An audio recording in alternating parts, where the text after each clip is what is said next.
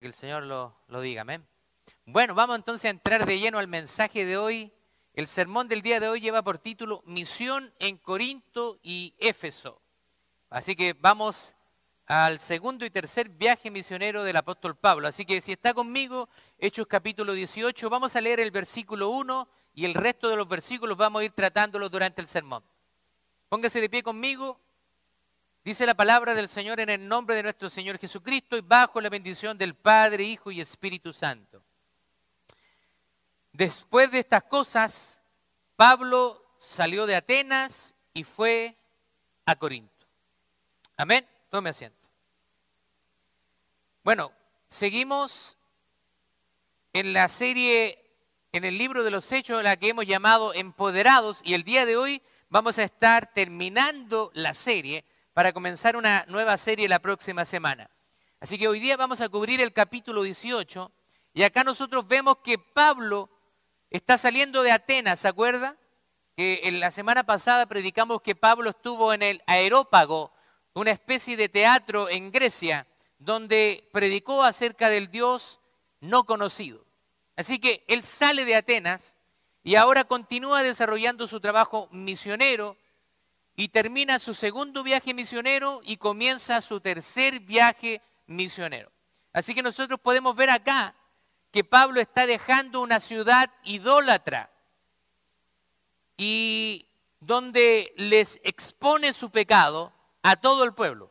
Pablo no anda con rodeos, él es un hombre eh, que va de frente con la verdad del Evangelio. Y a veces la verdad duele, a veces la verdad confronta y a veces la verdad nos hace sentir mal. Pero nosotros, recuerda que nosotros vimos que habían tres tipos de personas. Así que quiero recordar esto. Cuando nosotros predicamos el Evangelio, siempre nos vamos a encontrar con tres tipos de personas. El primer tipo de personas es esa gente burlona, ¿cierto? Esa gente que es buena para burlarse. Ah, estos son son fanáticos religiosos, estos aleluya, no quiero escuchar nada de ellos. Gente que se burla del mensaje. Ahora hay otras, hay otras personas que dicen, ah, dejémoslo para después, ahora no tengo tiempo, como si ellos controlaran cuándo van a morir.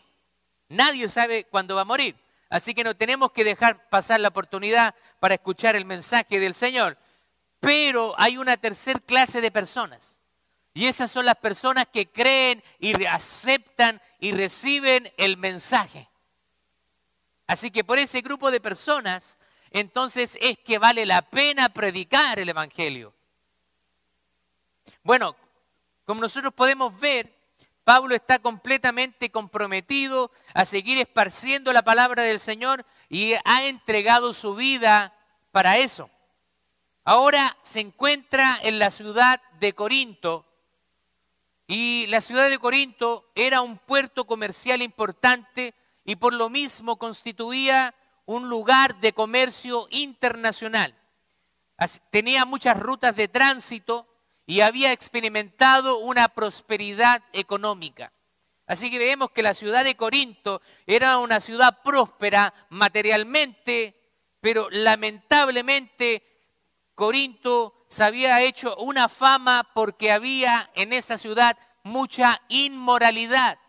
A veces cuando hay dinero, también vienen los grandes pecados. Es cosa de ver aquí cerca, en la ciudad de Las Vegas, en Estados Unidos, una ciudad próspera, mucho negocio, muchos shows, y es también llamada la ciudad del pecado. Así que podríamos decir en cierto modo que Las Vegas es como Corinto. Ahora, incluso la palabra Corinto había tomado ciertas connotaciones.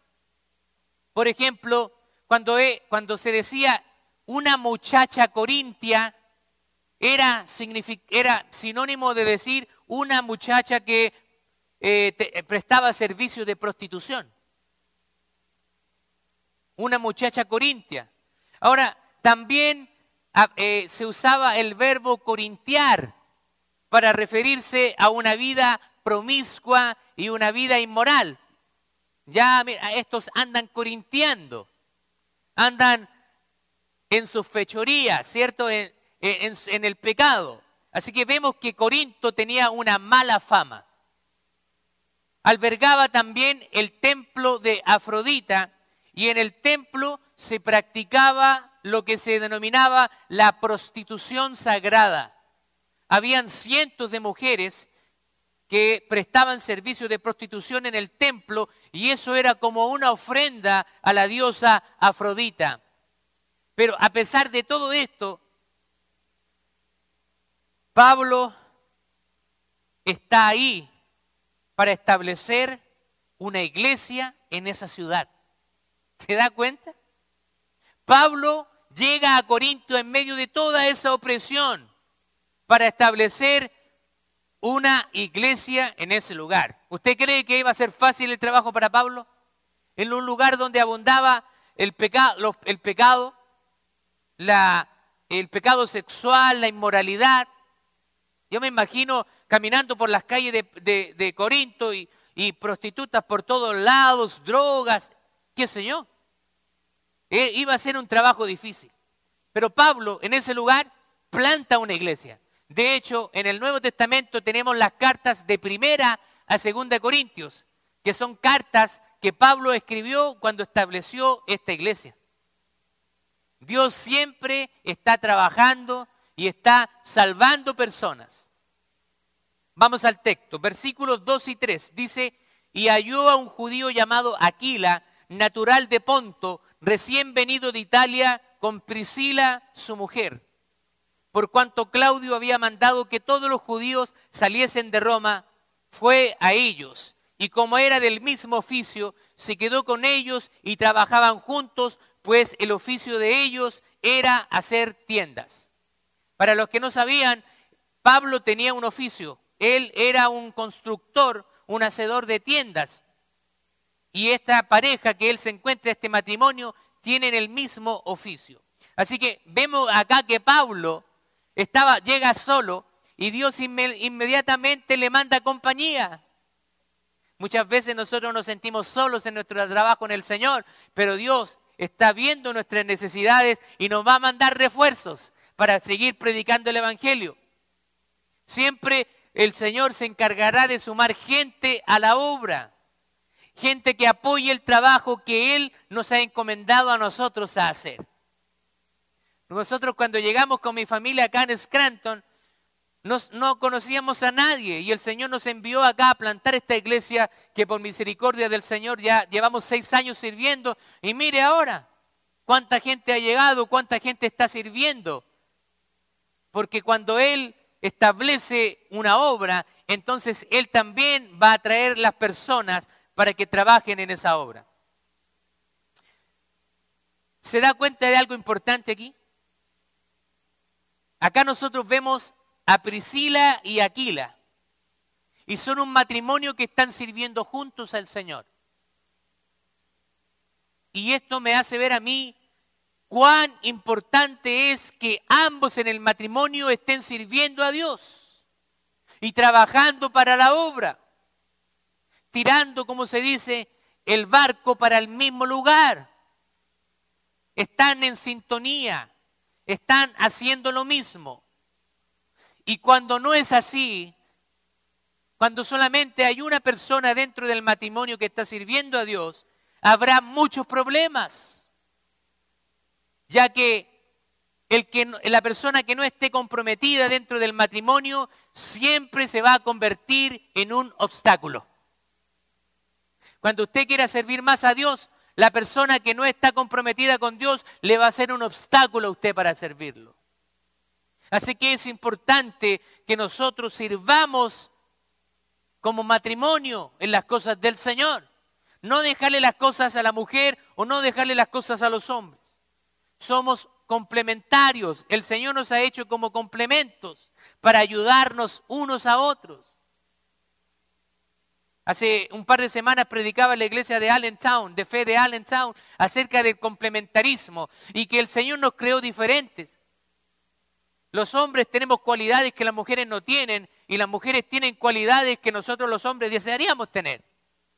Pero el Señor nos hizo su imagen y ambos nos complementamos para desarrollar la obra que Él nos ha encomendado. Ahora, esta pareja fiel se van a convertir en fieles compañeros de Pablo y cercanos amigos. Cuando usted empieza a servir al Señor, usted va a encontrar gente con esa misma pasión que usted. Y el Señor nos va a unir para seguir sirviéndole. Qué maravilloso es cuando Dios nos rodea de esas personas y que están sirviendo y que están sintiendo lo mismo que nosotros. Siempre el Señor está haciendo, está trabajando en los corazones. Versículos 4 al 8. Dice que y discutía en la sinagoga todos los días de reposo y persuadía a los judíos y a griegos.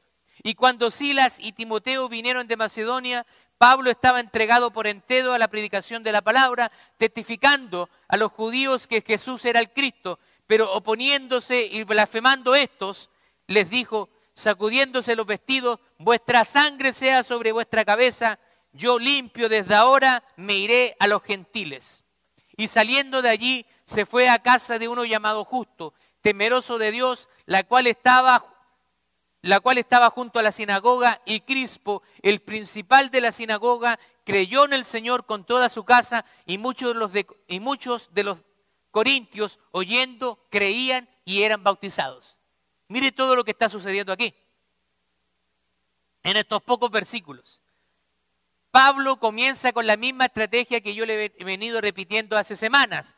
Él cuando llega a una ciudad va primero a la sinagoga, donde están los judíos. Él comienza con los suyos, con la gente que él conoce, con los que supuestamente conocen al mismo Dios que él conocía. Así que Pablo es una persona que está convencida del mensaje que predica. Él no está perdiendo el tiempo.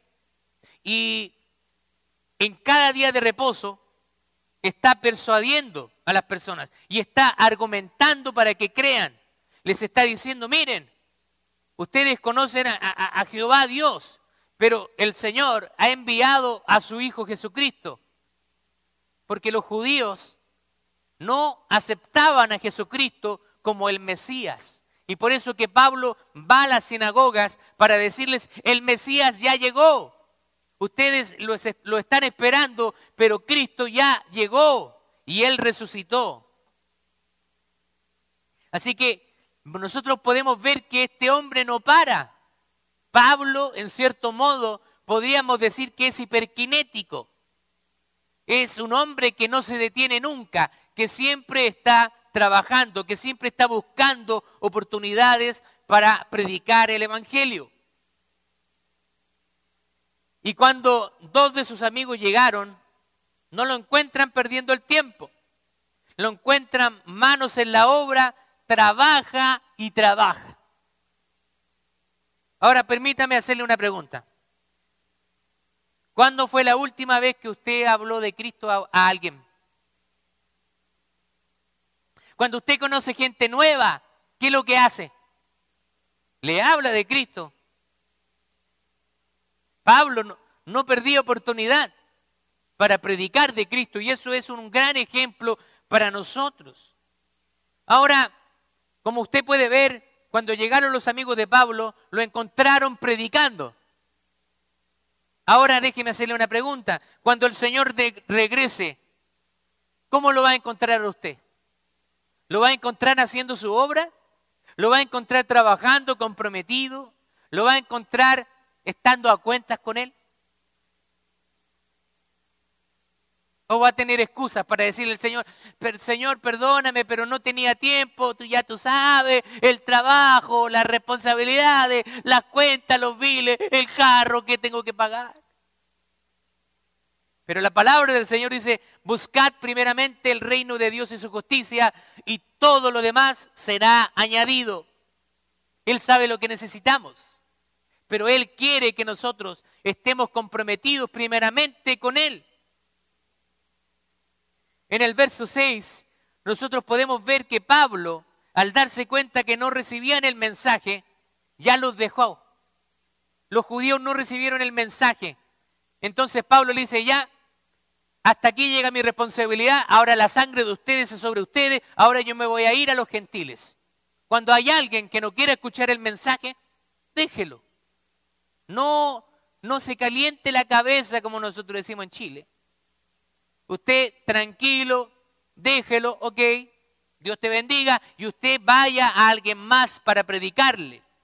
Pero aquí usted se da cuenta que cuando usted está haciendo la obra del Señor, siempre habrá resultados.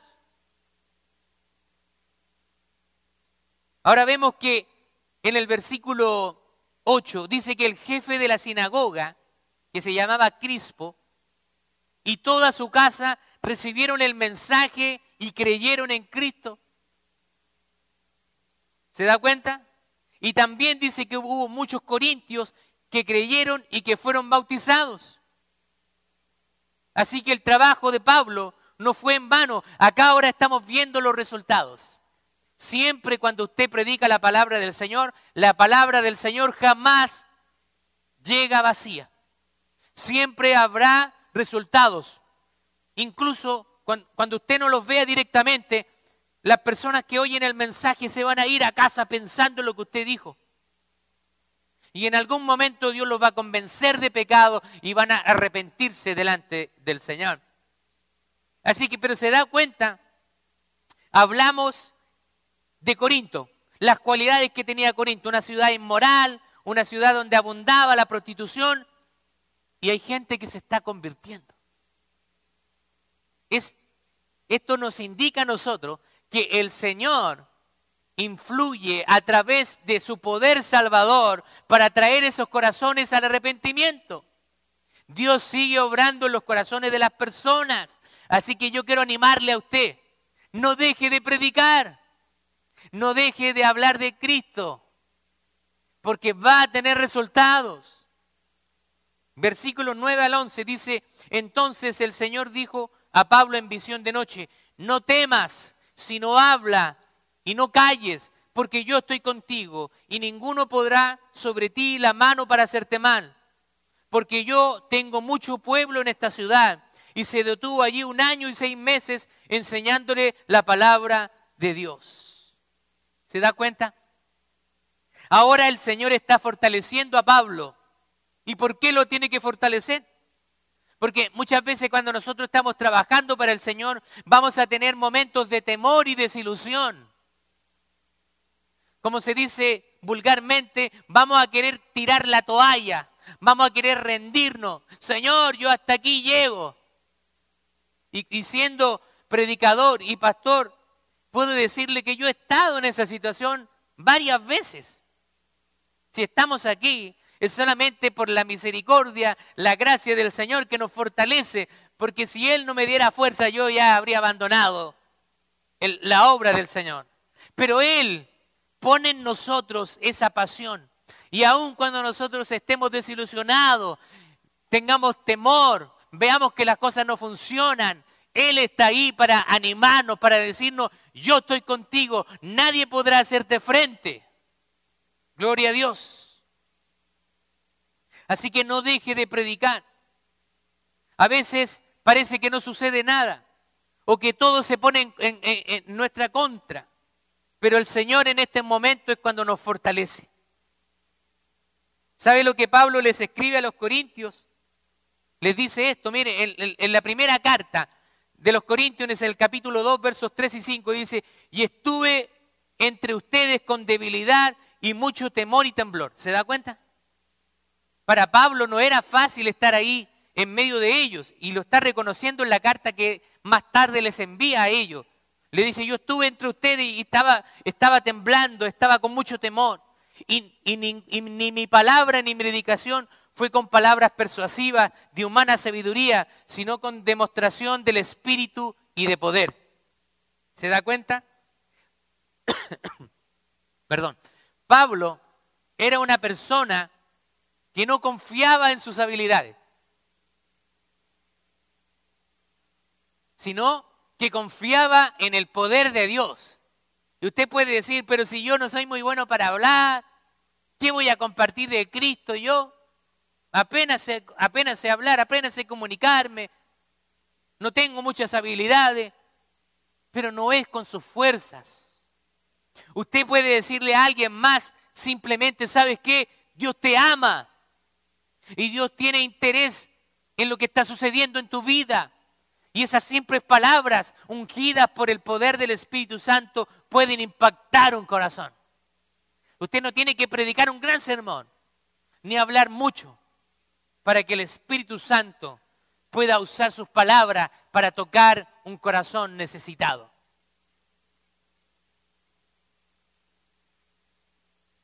Dice acá, para que vuestra fe no esté fundada en sabiduría de los hombres, sino en el poder de Dios. ¿Se da cuenta?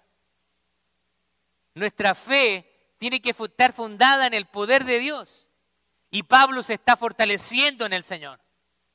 Pablo a la iglesia en Roma, en el libro de Romanos capítulo 8, verso 31, dice, ¿qué pues diremos a esto?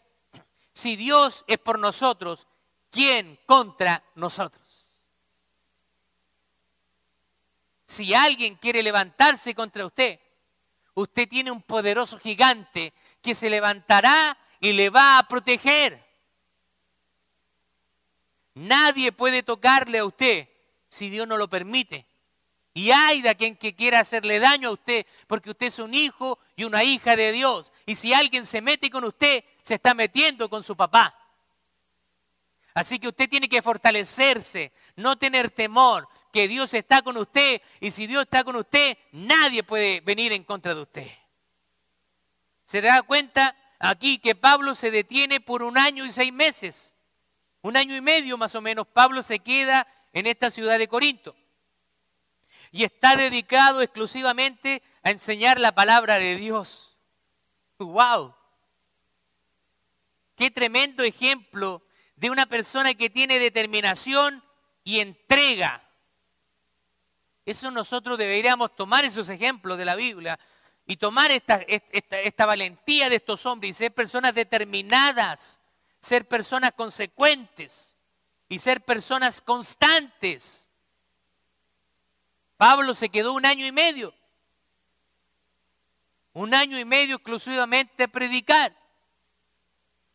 ¿Se da cuenta de eso? Y a veces nosotros no somos capaces de venir una hora y media o dos horas al servicio del domingo.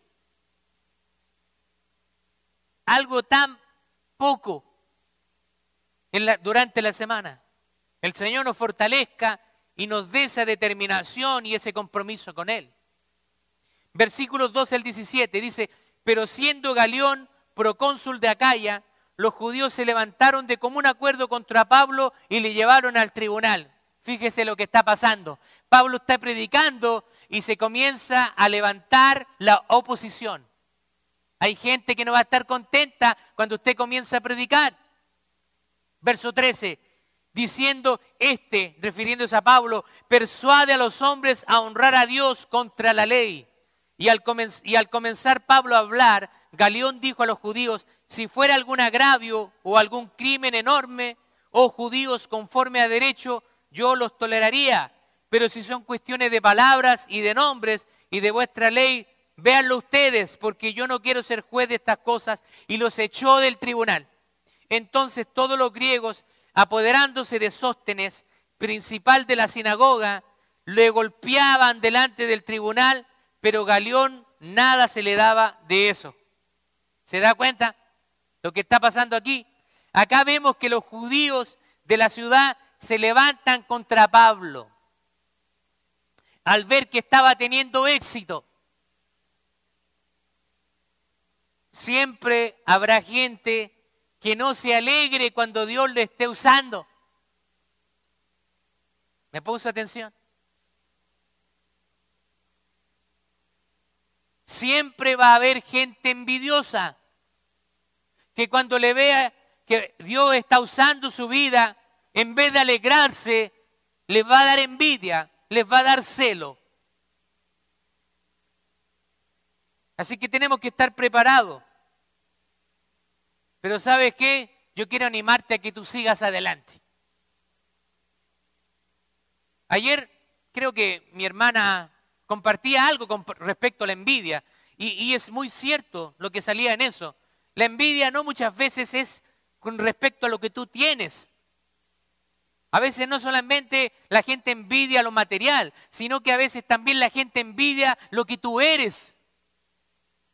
Envidia tu personalidad, envidia tu carisma, envidia de ver tu familia bien, envidia de ver cómo la gente se acerca a ti y cómo Dios te está usando. Así que la, envidia no es solamente material, sino que la envidia involucra muchas cosas. Pero nosotros, como hijos de Dios, tenemos que alejar todo sentimiento de envidia y de celo de nosotros, porque eso no proviene del Señor. Si, alguien, si Dios comienza a usar a alguien más, tenemos que alegrarnos, gloria a Dios. Como predicador, yo quiero que se levanten más predicadores. Yo no tengo problema con eso. Hay iglesias donde los pastores quieren ser los únicos predicadores porque no quieren perder, cierto modo, el protagonismo. Pero aquí no queremos que sea así. Queremos que haya más predicadores y que Dios pueda usar a otros predicadores también poderosamente en este lugar. Ahora, cuando Dios lo esté usando, nosotros tenemos que alegrarnos. Y si vemos que Dios está usando a alguien más, alegrémonos con él. Pero a veces sucede que hay gente que llega a tiempo en la iglesia, lleva años en la iglesia, y se ponen celosos cuando la gente nueva comienza a trabajar en la obra de Dios, cuando comienzan a ser usados es un poquito paradójico o contradictorio, porque a veces la gente que lleva años no tiene la disposición para trabajar. Y la gente que viene nueva, pastor, aquí estoy, ¿qué hay que hacer? ¿Dónde puedo ayudar? Y la gente antigua a veces se pone celosa y este viene recién llegando y el pastor ya lo está usando. Pero es porque hay disposición. A veces nosotros quisiéramos dar muchas oportunidades, pero hay gente que tiene siempre excusas. Así que la gente que es antigua muchas veces, que no está siendo usada, es porque ellos no quieren. Nosotros queremos que todos puedan aportar y desarrollar los dones espirituales que Dios les ha dado. La gente a veces que lleva años en la iglesia nunca se pusieron las pilas. Y por eso que Dios envía gente nueva porque Él se cansa de los calientabancas, de los calientasillas. Al Señor no le gustan los calientasillas. Él quiere vernos a todos desarrollando nuestro don, nuestro talento, para edificar el cuerpo de Cristo que es su iglesia. Acá nosotros vemos a Galeón, que era procónsul de Acaria y no quiere meterse en este lío. En otras palabras, le está diciendo a los judíos, miren, las cosas con respecto a su ley, véanla ustedes, esto no tiene nada que ver con Roma. Y los griegos dicen que tomaron a Sóstenes, quien era principal de la sinagoga, ahora e-, era el jefe de la sinagoga, y lo golpearon. Se da cuenta que ahora el principal de la sinagoga de, de Corinto se convierte al cristianismo y acepta a Jesucristo como Mesías. Pero aquí hay algo interesante que me llama mucho la atención se da cuenta que este hombre se acaba de convertir a Cristo y está recibiendo su primera paliza. Se convirtió a Cristo y ahora recibiendo su primera paliza. Yo me imagino a Pablo diciéndole, bienvenido al club, yo ya he recibido unas cuantas. Porque Pablo de muchas ciudades incluso fue apiedrado y lo habían dado hasta por muerto. Así que esto contrapone el Evangelio de la prosperidad, el Evangelio donde todo es perfecto y nunca vas a tener problemas. Este es el Evangelio verdadero. Cuando tú haces las cosas a la manera de Dios, vas a enfrentar persecución. Ahora, lamentablemente, ¿cuántas personas tienen que recibir una paliza para creer en el Señor? ¿Cuántas personas muchas veces tienen que venir a una enfermedad terminal para recién mirar al cielo y decir, Señor, ten misericordia de mí? Cuando estuvieron disfrutando de la vida, con salud, todo bien, buen trabajo. Ah, no tengo tiempo para Dios. Pero cuando se enferma y ya no puede trabajar, y la, vida se le empieza a poner cuesta arriba, ahí recién dicen, Señor, acuérdate de mí. ¿Sabe lo que es eso? Eso es naturaleza humana. Es naturaleza humana. Cuando nosotros muchas veces buscamos al Señor en medio de los problemas y en medio de las dificultades. Pero ¿sabe qué? Aun cuando las cosas son así, muchas veces el Señor muestra su misericordia con nosotros. Él sabe que lo venimos a buscar cuando ya no damos para más, pero aún así la bondad de Dios nos recibe. Porque Él a un corazón contrito y humillado, Él jamás lo va a rechazar. Verso 18 dice, mas Pablo, habiéndose detenido aún muchos días allí, después se despidió de los hermanos y navegó a Siria, y con él Priscila y Aquila, habiéndose rapado la cabeza en Sencrea porque tenía hecho voto. ¿Se da cuenta lo que está sucediendo aquí? Ahora los amigos de Pablo, este matrimonio de Priscila y Aquila, ahora lo acompañan en un viaje. Dios cumple su promesa con Pablo. Y a diferencia de lo que sucedió en otras ciudades, no tiene que salir arrancando. Porque en otras, en otras ciudades que él estuvo, incluso tuvo que abandonar la ciudad de noche. Pero acá el Señor le había hecho una promesa. Nadie te va a hacer frente. No tengas temor. Y el Señor cumple su promesa. Y Pablo abandona la ciudad de Corinto de manera normal. Quizás una de las pocas veces que él sale caminando tranquilamente y dejando la ciudad.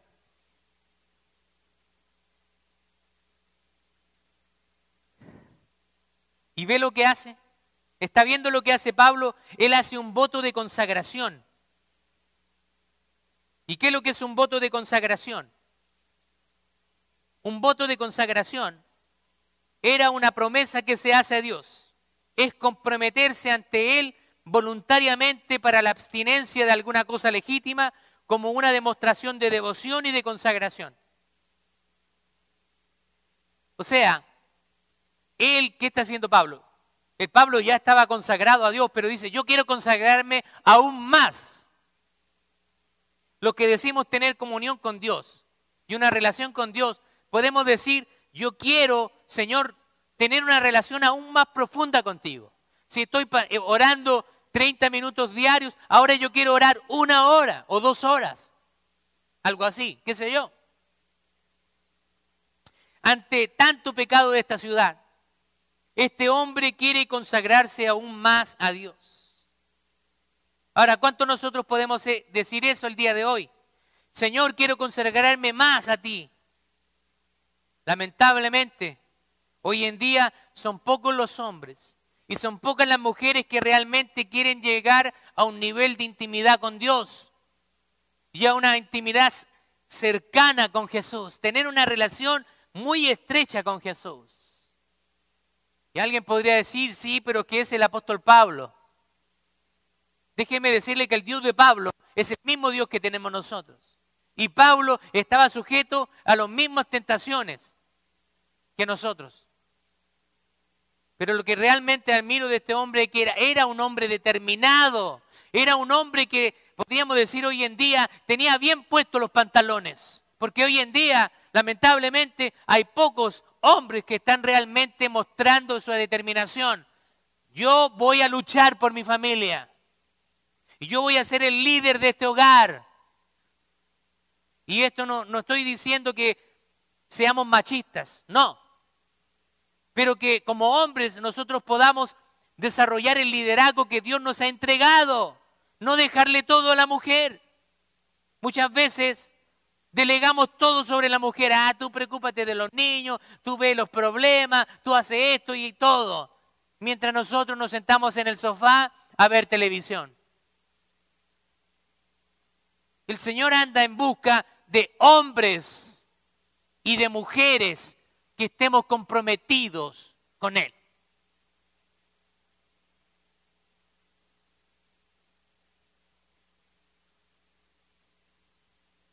Versículo 19 al 21.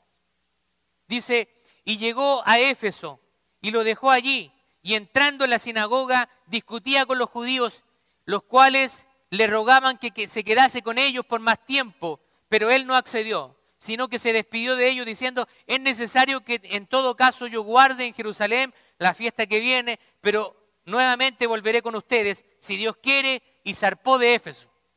Se va a Corintio y ahora llega a Éfeso y estuvo brevemente un tiempo ahí. Nuevamente Pablo está usando su estrategia. ¿A dónde llegó? A la sinagoga, recuerde. Pablo llega a la sinagoga y le predica a los judíos. ¿Y se da cuenta lo que sucede aquí? En otras sinagogas no querían escucharlo más, pero aquí le están diciendo, quédate con nosotros, queremos escuchar más de lo que tú tienes que decirnos. Y nuevamente nosotros aprendimos algo más de Pablo, que él primeramente va a los suyos. ¿Le está predicando usted a su familia? ¿A su madre, a su papá, a su abuelito, a su primo, a su tío? Pablo va a los suyos primero. Algunos dicen, pastor, yo quiero ser un misionero y quiero irme al África. Quiero irme a Asia, a Europa, a España, qué sé yo. Quiero irme a Sudamérica de misión.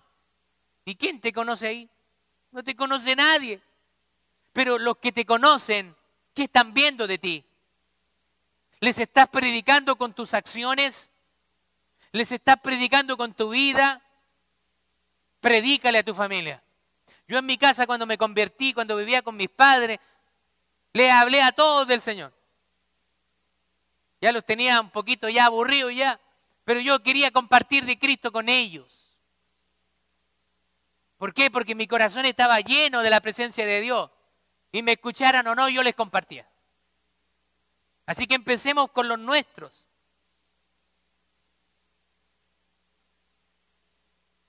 Por nuestra familia, por nuestros amigos, a los que tenemos cerca. Acá nosotros podemos aprender que tenemos que dejarnos guiar por el Señor. Ellos querían que Él se quedara más tiempo con ellos. Y estos cristianos están deseosos de escuchar más de Pablo. Están deseosos de escuchar. Háblanos más, Pablo. Queremos escuchar lo que Dios quiere hablarnos a través de ti. Y a veces cuando venimos a la iglesia, ya cuando el pastor lleva predicando 40, 45 minutos, nos estamos quedando dormidos. Estamos pestañeando ahí, estamos luchando con para mantener los ojos abiertos.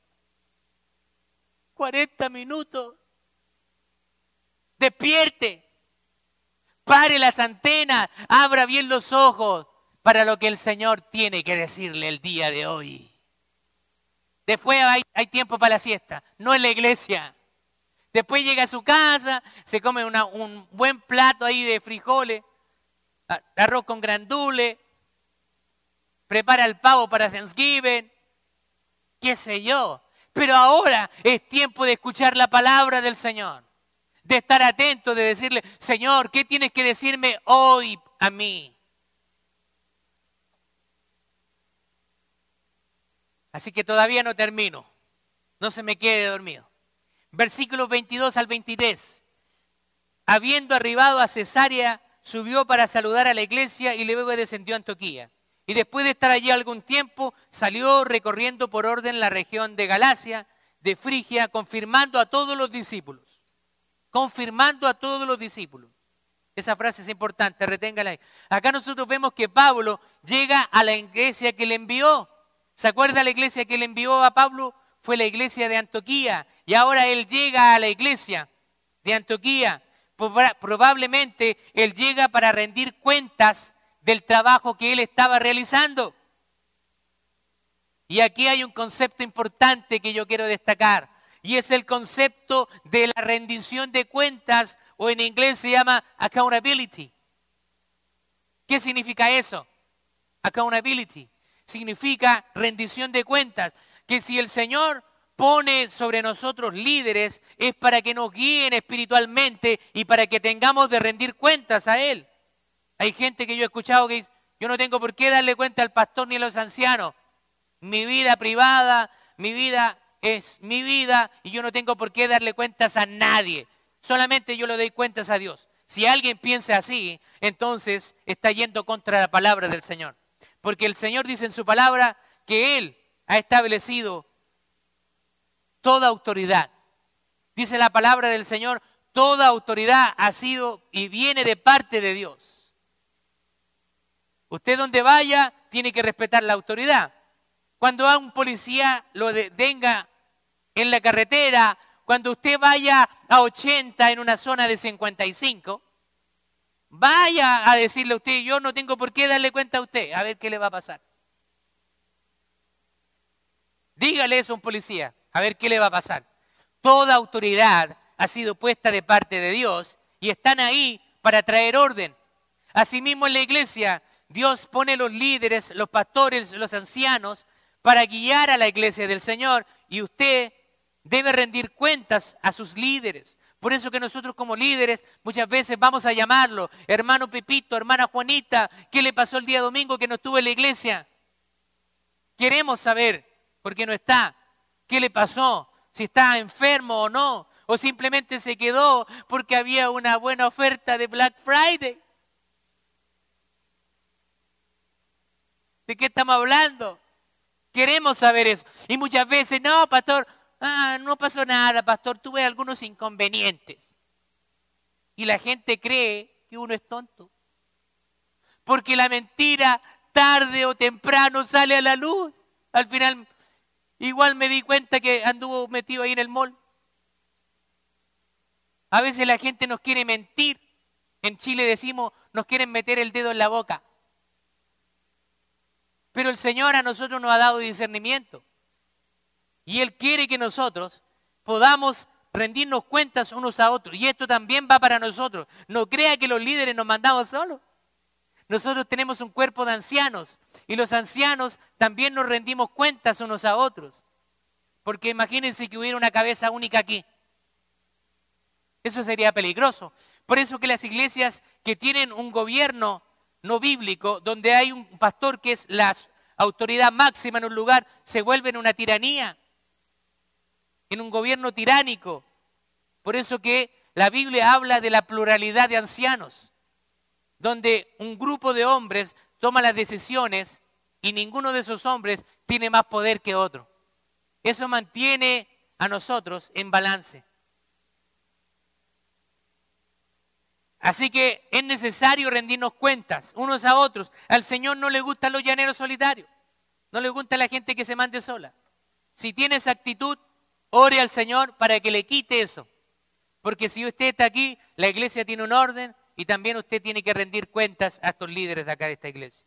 Dice que se quedó fortaleciendo a todos los discípulos, a los hermanos que se encontraban en ese lugar. Pablo los está animando, los está fortaleciendo. Acá aparece la palabra discípulo. Y es bueno recordar la definición de un discípulo o seguidor de Cristo.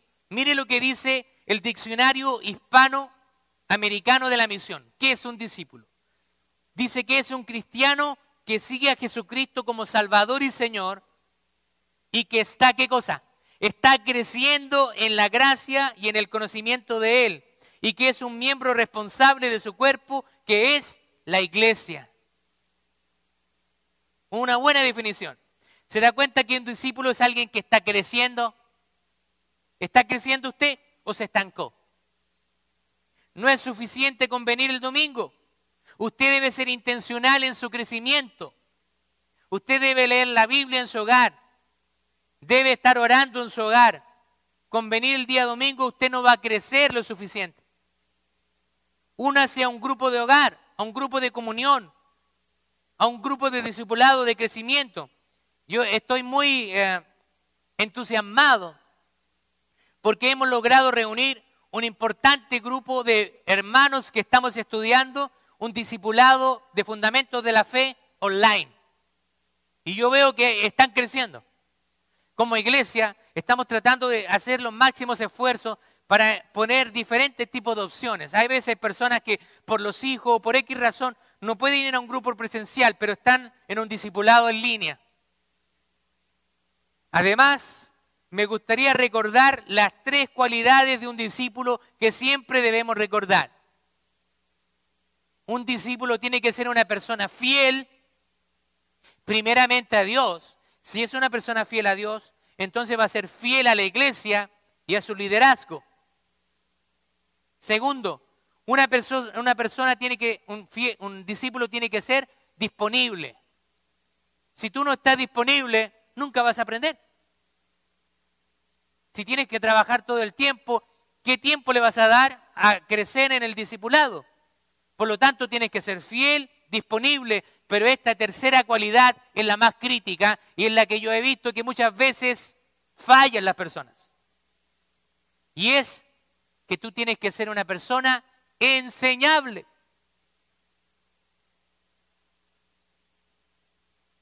Usted tiene que ser una persona enseñable. Enseñable significa que reciba la corrección, dejarse enseñar, reconocer que siempre hay alguien que sabe más que uno. Yo puedo decirle que yo llevo años estudiando la palabra del Señor, tengo un diplomado y un bachillerato en Biblia, pero todavía estoy aprendiendo. Y hay, hay personas que saben mucho más que yo. Y yo tengo que aprender de ellos. No puedo decir, no, yo ya me lo sé todo. Si digo eso, entonces estaría pecando de soberbia y dejaría de aprender.